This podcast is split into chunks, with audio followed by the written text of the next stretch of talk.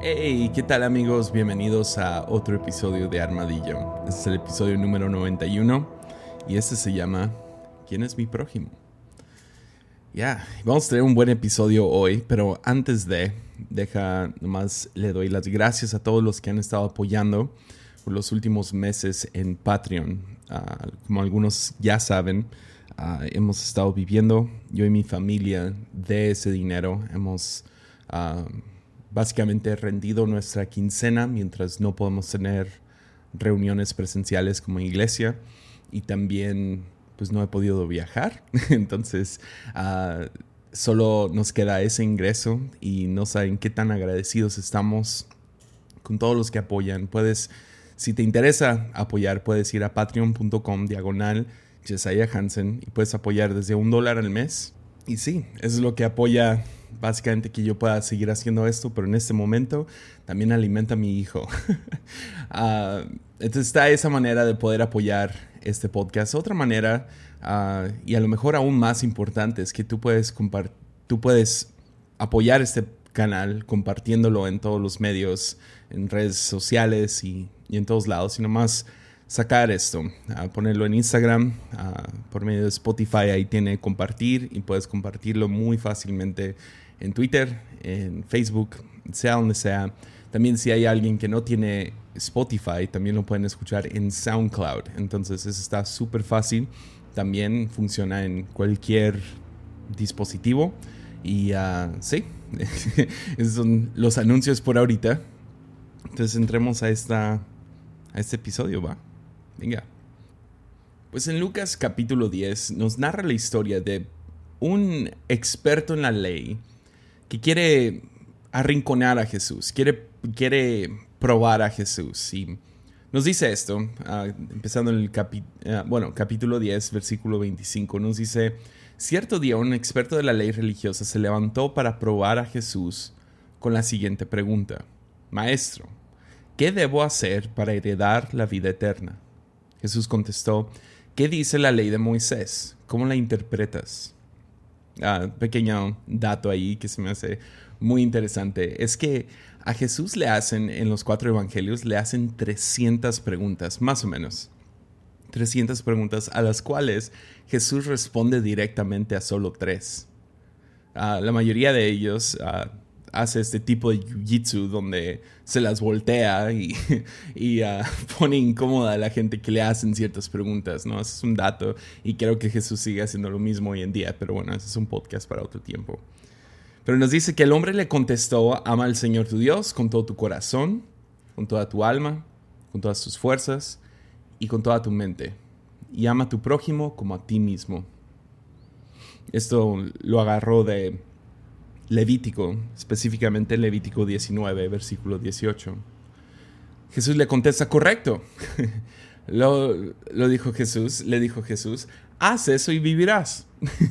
Esto pone al hombre en un lugar muy incómodo porque él quiere probar a Jesús, quiere retar a Jesús, quiere, quiere medio, no sé, Ah, llega con cierto respeto externo, lo ves claramente llamándolo maestro, lo reconoce como un maestro, esto es grande para un experto de la ley. Pero ah, sus intenciones son, no sé, humillar a Jesús o desvalidar a Jesús. Y lo quiere hacer medio jugando con esa pregunta, ¿qué debo de hacer para, para heredar la vida eterna? Jesús se la voltea, pues ¿cómo lo interpretas tú? Él dice cómo, ama a tu prójimo como a ti mismo. Y Jesús dice, ya, eso, ahí está, ding, ding, ding.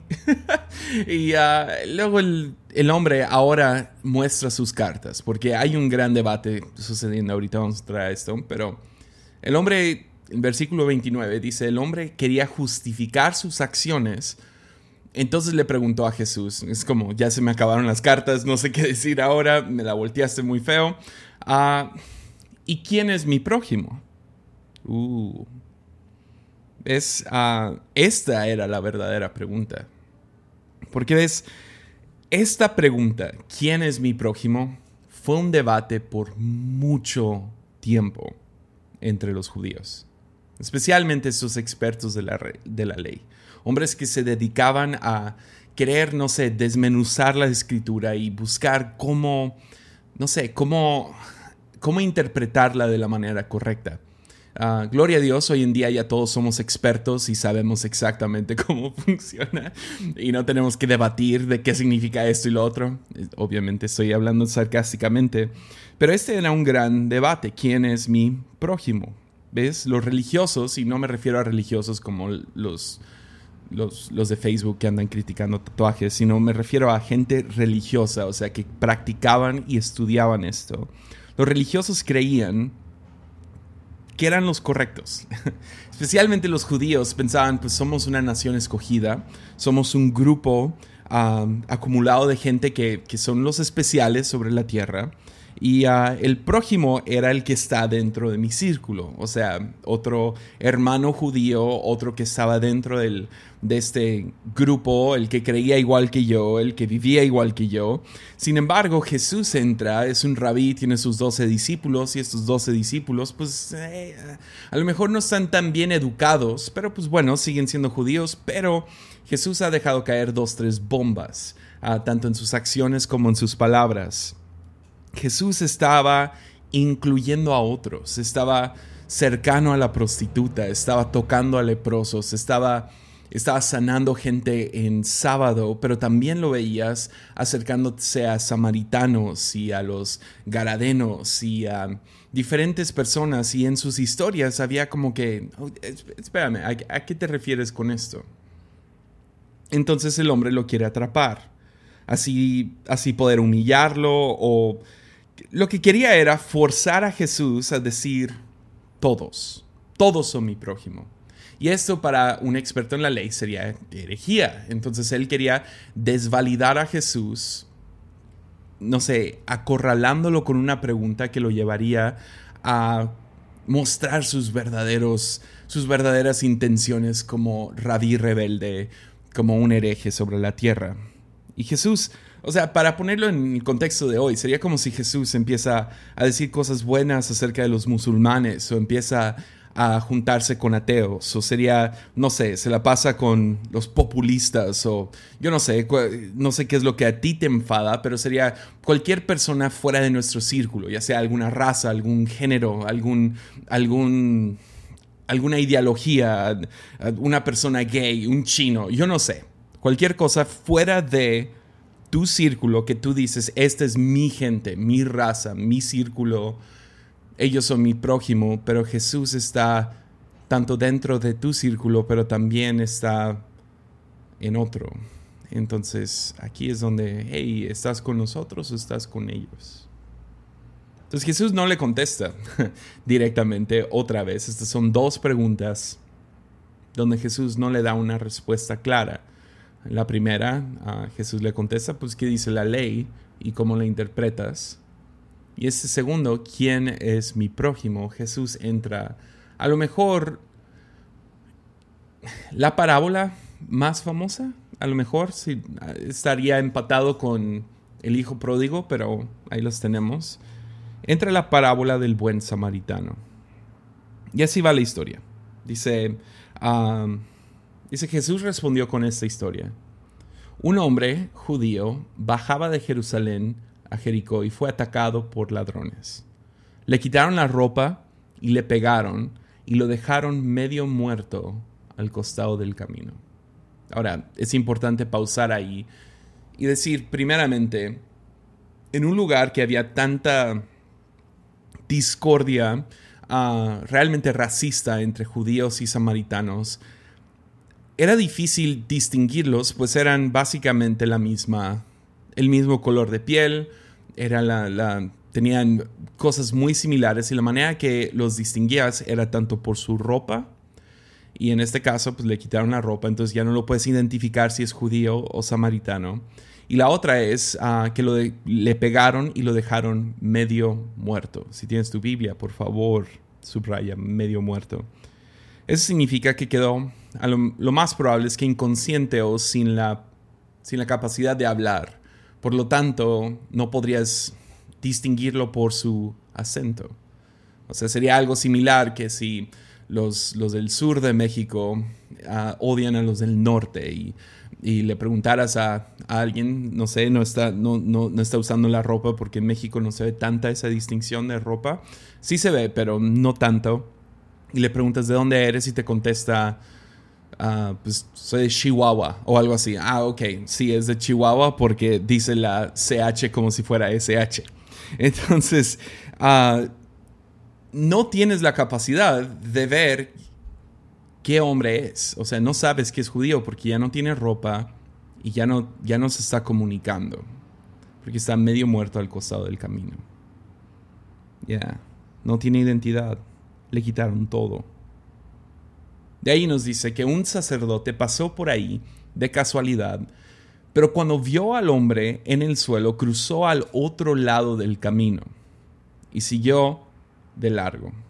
Un ayudante del templo ah, pasó y lo vio ahí tirado, pero también siguió a largo por el otro lado.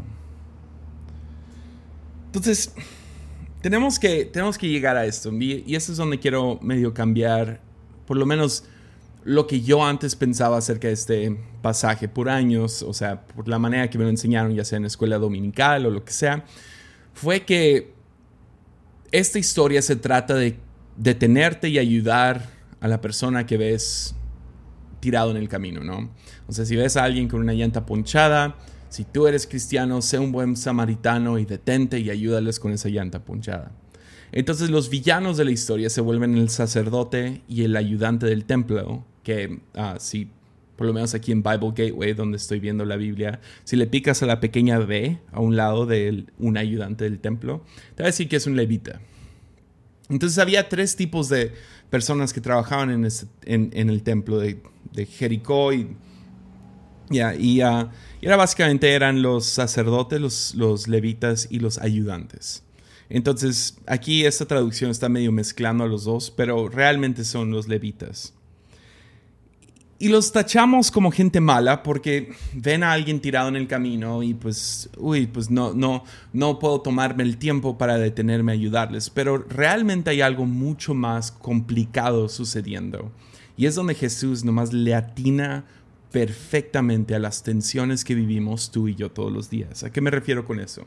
Pues si vamos atrás al, libro de Levítico, algo que un experto en la ley, con quien Jesús está hablando, tendría bastante conciencia, pero también el, pueblo judío lo entendería, especialmente un sacerdote y un levítico en esta historia que Jesús está narrando. Y sabrían que estos, estos levitas o descendientes de Aarón o estos sacerdotes Ah, tenían ciertas reglas. Entonces en Levítico 22 dice que si algún descendiente de Aarón ah, tiene una enfermedad de piel o cualquier clase de secreción ah, que lo haga ceremonialmente impuro, no se le puede permitir comer de las ofrendas sagradas hasta que haya sido declarado puro. También quedará impuro al tocar un cadáver o al tener una em-, emisión de semen, que me gusta que nomás agregaron eso. Entonces, está esta regla que dice, hey, uno de estos sacerdotes no puede tocar o comer de las ofrendas sagradas si, si, si toca esta cosa, un cadáver o toca algún tipo de secreción, uh, que me imagino, si ves a un hombre medio muerto, lo más probable es que está sangrando. Además de no saber quién es, pues si lo tocas, entonces eso significa que no vas a poder comer de las ofrendas sagradas. ¿Por qué es importante esto? Pues en la tradición, estos sacerdotes pasaban más o menos dos semanas dentro del templo y al final, pues todo el mundo traía sus, sus diezmos y ofrendas al templo y luego dividían esos diezmos y ofrendas para poder ah, apoyar diferentes causas. Entonces tú se lo traías a Dios, pero luego el templo tenía un orden donde dividías esto para poder pagar los gastos básicamente del templo, ayudar a los pobres y darle alimento a los que servían en el templo, los sacerdotes, los levitas y los ayudantes. Entonces, básicamente, al final de tus dos semanas tomabas una porción de esa ofrenda que te tocaba a ti, no sé cuál sería el porcentaje exactamente, pero tomabas tu porcentaje y era tu comida. Entonces lo más probable es que si esta persona va caminando ah, o se está yendo del templo, que significa que va cargando su alimento por las próximas días o semanas, o está a punto de ir al templo, lo cual si se detiene a tocar a una persona que está sangrando y él no sabe quién es, ah, se va a encontrar ceremonialmente impuro, por lo tanto, una, no va a poder entrar al edificio, al templo, y poder hacer su deber, o dos, no va a poder comer. Ya. Entonces, si se detiene y ayuda a esta persona, significa que estaría rompiendo la ley que nos dicta Levítico 22. Sin embargo, estos sacerdotes y levitas estarían en una posición muy incómoda porque también hay otro versículo que ya les uh, di básicamente, uh, es Levítico 19, 18, que es lo que cita el experto de la ley. Ama a tu prójimo como a ti mismo. Entonces se encuentra en una pelea entre Levítico 22 y Levítico 19. Una porción de la ofrenda no le iba a tocar, entonces se encuentra en esta posición, este dilema muy fuerte, que si rompo Levítico 19 o rompo Levítico 22. ¿Cuál de estas leyes?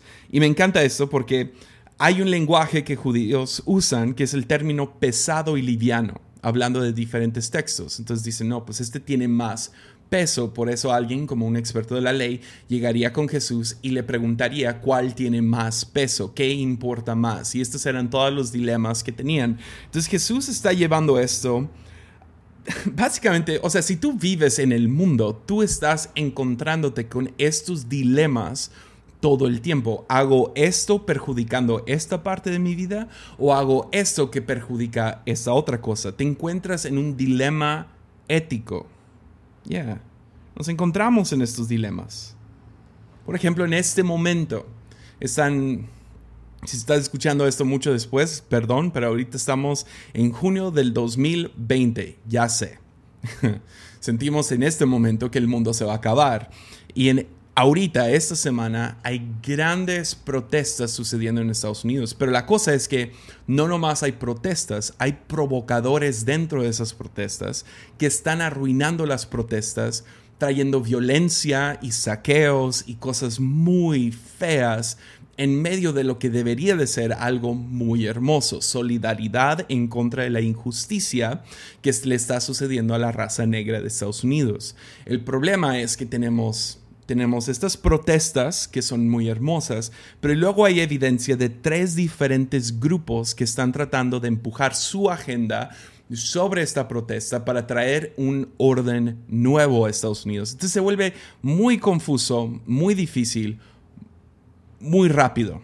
Y luego está todo el dilema de que si yo digo Black Lives Matter, la vida de los negros importa, entonces gente siempre te va a atacar diciendo, no, todas las vidas importan. Y luego llegan los que están en contra del aborto y empiezan a traer su onda de que no, pues aún las, las o sea, los bebés que todavía no nacen, ellos también tienen, merecen vida. Y todo se vuelve muy complicado y se vuelve este gran dilema. Me animo a decir esto provocando estas consecuencias o digo esto que provoca tales consecuencias y pones sobre la balanza qué es más pesado y qué es más liviano. Ya. Entonces, miramos estas protestas en este momento, que espero que si estás escuchando una semana de ahora, que ya se hayan acabado, quién sabe, espero que sí. Pero estás poniendo sobre la balanza el movimiento Black Lives Matter sobre la balanza de que está mal la evidencia, la, violencia y los saqueos. Ya. Los judíos usan esos términos y la verdad son términos muy buenos para poder leer la Biblia. ¿Cuál versículo pesa más y cuál es más liviano? Cristianos inmaduros siempre van a describir la Biblia como blanco y negro nomás haz la cosa bíblica. No, así no funciona, porque así no funciona el mundo real. Y Jesús lo que está haciendo, poniendo a estos sacerdotes y estos levitas en esta posición, es que está presentando la Biblia al mundo real. ¿Qué haces cuando estás delante de un dilema ético? esos sacerdotes están automáticamente luchando. ¿Qué hago? ¿Rompo Levítico 22 o rompo Levítico 19? Entonces, si tú fueras judío, estás escuchando esta historia y escuchas, primero pasa un sacerdote, luego pasa un levita, te vas a saber el final de la historia. No, pues obvio, ya va a llegar el ayudante, el humilde, el chiquito, y él va a llegar a, ayudar a esa persona que se encuentra tirado en el suelo, medio muerto. Sin embargo, Jesús voltea esta historia y es difícil, es muy difícil. Siento que nunca le hago justicia a las cosas que he leído acerca de el tratamiento o el punto de vista de judíos hacia samaritanos, pero el shock que Jesús trae al voltear la historia y decir, y entonces pasó un samaritano despreciado. Y cuando vio al hombre, sintió compasión por él. Existía una persona, un grupo de personas que los judíos detestaban ya. Los odiaban. Y es difícil, es difícil ser más claro, es difícil ser más explícito. Literal odiaban a estas personas. Y, y eran estos samaritanos. Es, sería, sería como si estoy narrando esta historia en México y estoy diciendo, no, y entonces, no sé, se cayó un cristiano y, o sea, lo, lo golpearon, le robaron todo y no se sabía si era cristiano o no, y entonces pasó un pastor y lo ignoró, y luego pasó un líder de alabanza. Y luego, para concluir la historia, digo, y entonces pasó un talibán pedófilo despreciado y vio al hombre y sintió compasión por él. ¿Cómo te... Perdonen por esa, pero es difícil explicar cuánto odiaban a estas personas. Este grupo de gente y Jesús usa un samaritano como evidentemente el héroe de la historia. Ya. Y luego, nomás para hacerlo peor, termina usando vino y aceite de oliva ah, para sanar sus heridas. Estos eran, estos eran elementos sagrados de adoración que un sacerdote usaría, que un experto de la ley sabría exactamente qué es eso. ¿Qué está diciendo Jesús en este momento? Ya, esto, es, esto es caótico. Es que los samaritanos eran antagonistas. Ah, había todo un debate acerca de en cuál monte se alababa a Dios y, y había, o sea, los samaritanos desde años atrás habían, habían, hecho lo, habían hecho la vida de los judíos imposible. Imposible eran antagonistas, aparte eran profanos y vulgares. iban y, ponían, profanaban el templo de los judíos por derramar sangre de cerdo, usar restos humanos y los echaban sobre, sobre el altar y así profanando todo y, pues en una cultura donde les importaba mucho esta, la limpieza y, y la purificación de todo era grotesco. O sea, había un odio tan fuerte que había un momento durante la liturgia judía. Escuchen esta. tengo, que, tengo que buscarlo y ahí lo, ahí lo publico en algún lado. Pero encuentran. hay un momento en la liturgia judía. Liturgia judía es como su, su servicio, ¿no? Que ah, voy, al, voy el domingo a la iglesia, ¿no? Y, y tengo mi ritual. Y, o sea, en México sería bueno, por lo menos en nuestra iglesia sería pues la alabanza, dos, tres canciones, ah, pedimos la ofrenda, damos unos anuncios, la prédica, final administración y, luego nos abrazamos todos y nos vamos, ¿no? Pues en la liturgia judía tenían un momento, literal, agendado dentro de su run sheet, donde se la pasaban maldiciendo a los samaritanos. O sea, detenían la reunión. ¿Te imaginas como que cantamos Osana o lo que sea? Ah, se acaba la alabanza. Ok, tiempo de pedir las ofrendas y los diezmos. Y Dios ama al dador alegre. Ahora vamos a tomar cinco minutos para maldecir a, los samaritanos. Tanto los odiaban que esto estaba dentro de su liturgia judía. Ya, o, o había. hay, otro rabí que estaba leyendo Ah, que no puedo pronunciar su nombre para nada, ah, pero él habla acerca de cómo era común pedir que samaritanos, o sea, parte de su ritual de, de oración, dentro de su oración había un momento donde pedían a Dios que los samaritanos no fueran al cielo. O sea, no es chistoso, pero no sé por qué se me hace tan chistoso. No es nada chistoso. El odio era asqueroso. Y Jesús se las voltea diciendo, entonces un samaritano, cuando vio al hombre, sintió compasión por él. Hmm. Este odio no era, no era nomás de parte de los judíos a los samaritanos. Los samaritanos odiaban a los judíos. Entonces dice mucho un samaritano sienta compasión por este hombre. Igual, tenemos que ponerlo en la misma posición. El samaritano no sabe quién es esta persona. Él no sabe si es judío o si es samaritano. Entonces el riesgo es, es fuerte también para él. Porque si un samaritano ve a otro samaritano ayudando a un judío, es posible que maten a ese samaritano. Pero nos narra la historia que le alivia sus heridas con vino, con aceite, y luego las, las vendó. Luego subió al hombre sobre su propio burro, dándole mucho respeto así.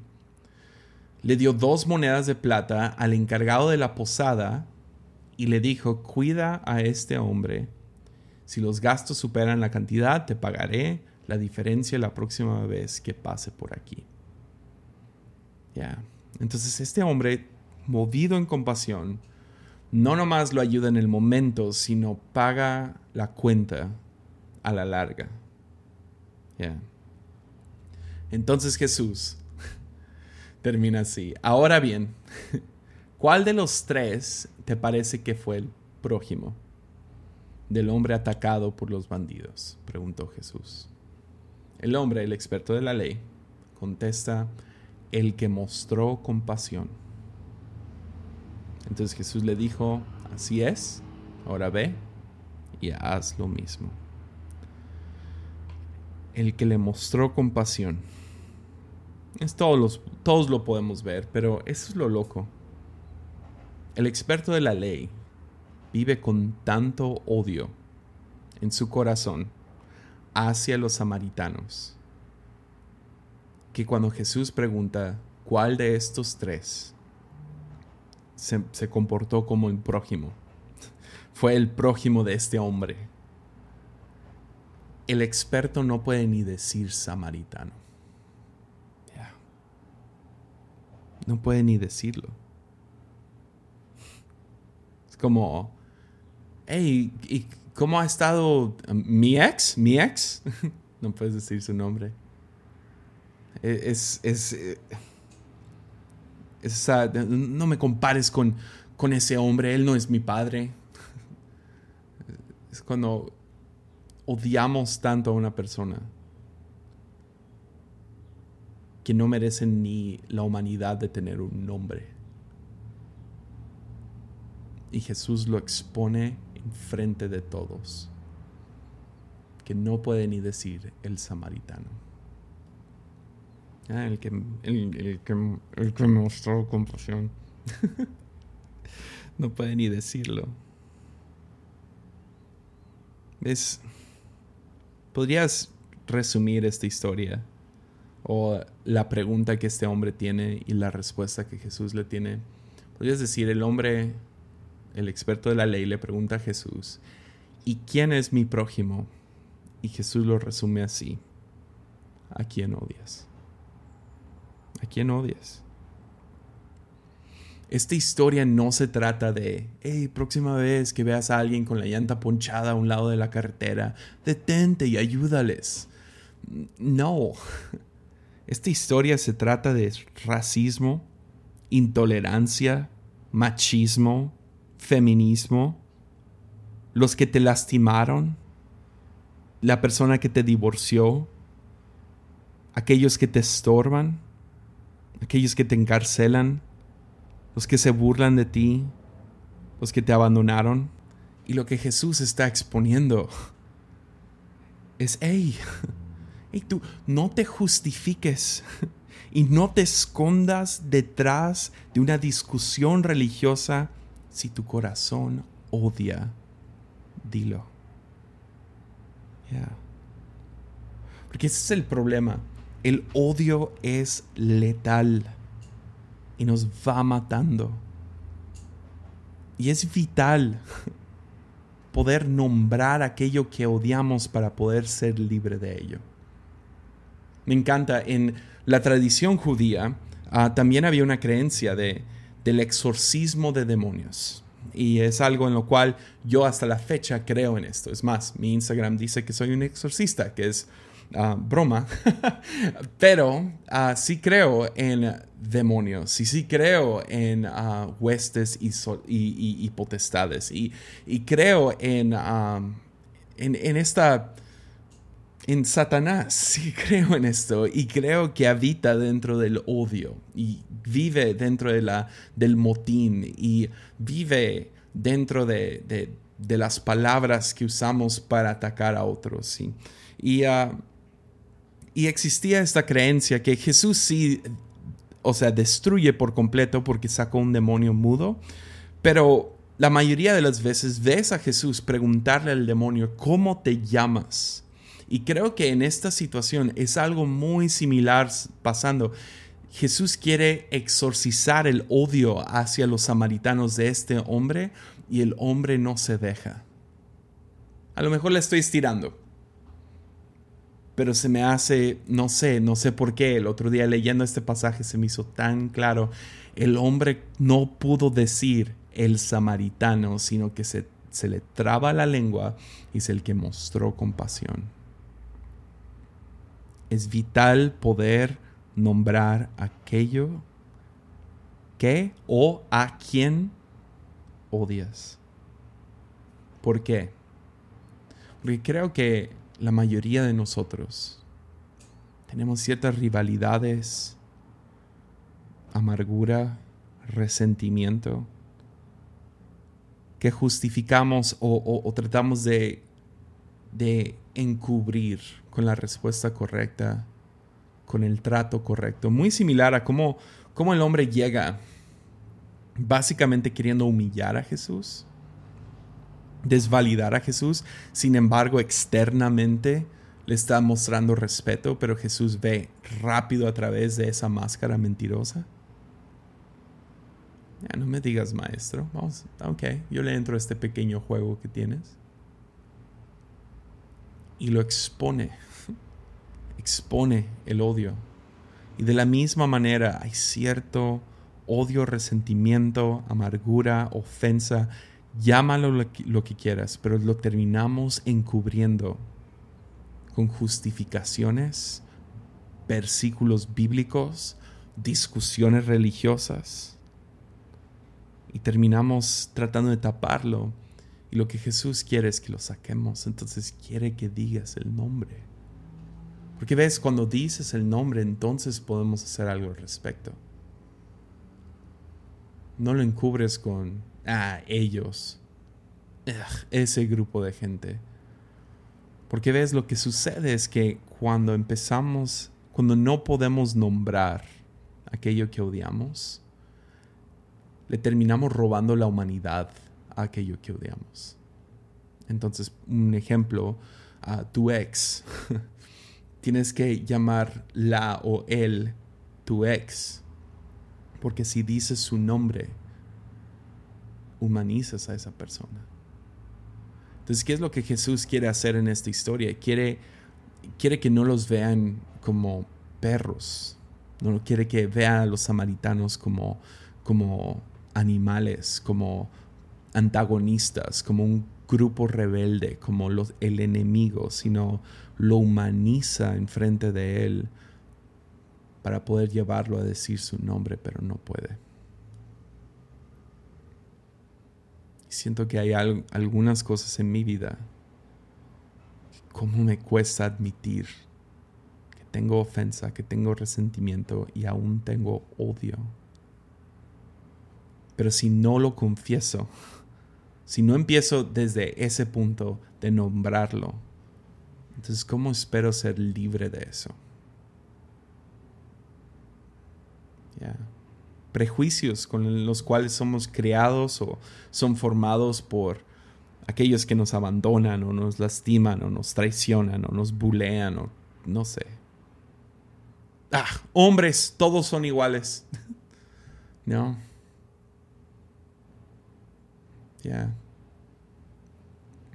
A lo mejor es hora de nombrarlo, confesarlo, decirlo. Porque el odio es letal. Resentimiento mata. Entonces deja concluyo este episodio así. Yo creo que la palabra clave a todo esto es, bueno, son dos palabras, pero Jesús habla de este hombre judío que bajaba de Jerusalén a Jericó y fue atacado por dos ladrones, por, por ladrones, perdón. Le quitaron la ropa, le pegaron y lo dejaron, y aquí es la palabra, medio muerto, medio muerto. Y creo que leemos esta historia y decimos, uh, no seas como el sacerdote, ¿verdad? No, no seas el, como que pensamos que Jesús le está tirando al experto por meter un sacerdote y diciendo, tú eres como el sacerdote que ha pasado por encima, que ha pasado por alto, eres como el ayudante del templo, sé como el samaritano. Pero, ¿será que Jesús sí metió al experto de la ley dentro de la historia? Porque empieza con un hombre judío que bajaba de Jerusalén a Jericó. ¿Será que el experto de la ley es el hombre medio muerto en la historia? ¿Y será que Jesús está advirtiéndolo? Diciéndole que quedará completamente muerto si no reconoce al que odia como su prójimo. ¿Y será que tú y yo estamos en esta historia, pero no, no es una historia para enseñarnos a ser como el samaritano, pero nos enseña que si, que si que todos estamos medio muertos? y si odiamos a alguien, no vamos a recibir su vino y aceite, que no vamos a recibir su ayuda cuando venga, que si odiamos a un grupo de gente, perdemos la vida que ellos pueden traer. ¿Será que si vives con ese odio, ya estás medio muerto y vas para completamente muerto? Yo creo, yo opino, que Jesús quiere salvar al experto, este gran sabio experto de la ley, del odio que lo tiene medio muerto que si él no puede reconocer a aquel que odia como su prójimo, se quedará ahí a un lado del costado del camino. Entonces, ¿quién es mi prójimo? Pues a quién odias. Si ese lenguaje es demasiado fuerte, que yo sé que es difícil para mí digerir eso, ¿quién es tu prójimo? pues ¿quién es tu rival? ¿Quién es mi prójimo? ¿Quién te estorba? ¿Quién es mi prójimo? ¿Quién te oprime? ¿Quién es mi prójimo? ¿A quién odias? Y a lo mejor si podemos empezar a ver a aquellos que odiamos como prójimos podemos recibir vida de nuevo. Volver a ser seres humanos. Y yo creo que Dios quiere librarnos del odio que tenemos en nuestro corazón, que a lo mejor ya ni reconocemos detrás de todas nuestras justificaciones, detrás de todos nuestros debates teológicos, detrás de toda nuestra piedad falsa. ¿A quién odias? Porque esa persona es tu, es tu prójimo. Ya, ánimo.